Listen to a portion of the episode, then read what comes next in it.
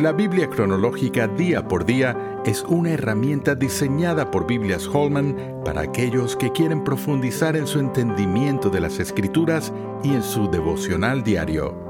A continuación, la lectura para el día de hoy. Semana 26. Jonás 2. Entonces oró Jonás a Jehová su Dios desde el vientre del pez y dijo, Invoqué en mi angustia a Jehová, y él me oyó.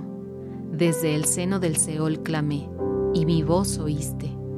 Me echaste a lo profundo, en medio de los mares, y me rodeó la corriente. Todas tus ondas y tus olas pasaron sobre mí. Entonces dije, Desechado soy de delante de tus ojos, mas aún veré tu santo templo.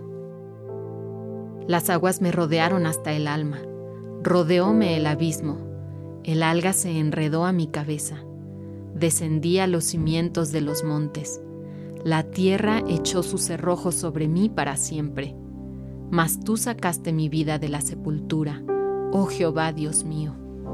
Cuando mi alma desfallecía en mí, me acordé de Jehová, y mi oración llegó hasta ti en tu santo templo. Los que siguen vanidades ilusorias, su misericordia abandonan mas yo, con voz de alabanza, te ofreceré sacrificios. Pagaré lo que prometí. La salvación es de Jehová. Y mandó Jehová al pez, y vomitó a Jonás en tierra. En la historia judía, el reinado de terror de Atalía en Judá casi terminó con la dinastía de reyes descendientes de David.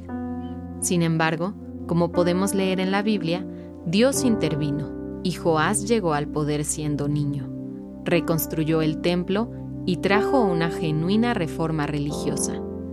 En el reino del norte, Eliseo dramáticamente sucedió a Elías como mensajero de Dios, mientras que el imperio asirio empezó a extender su influencia. Pero Dios, en su misericordia, envió al renuente profeta Jonás a entregar su mensaje a la capital de Asiria, Nínive. Oración.